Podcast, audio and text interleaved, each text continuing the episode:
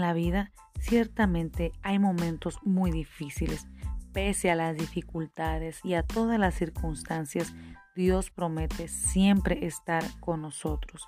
Él nos ha dicho en su palabra, no te dejaré ni te desampararé. Esto significa que podemos estar confiados en Él de día y de noche, en las buenas y en las malas. Él promete guiarnos en el camino de esta vida. Jesús es un fiel amigo en el cual podemos estar seguros y podemos confiar plenamente que nunca nos abandonará.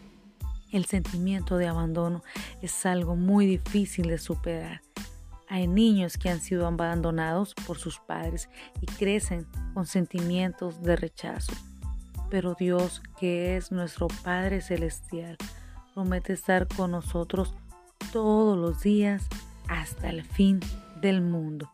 Es su promesa, es su palabra. Estamos seguros en Él.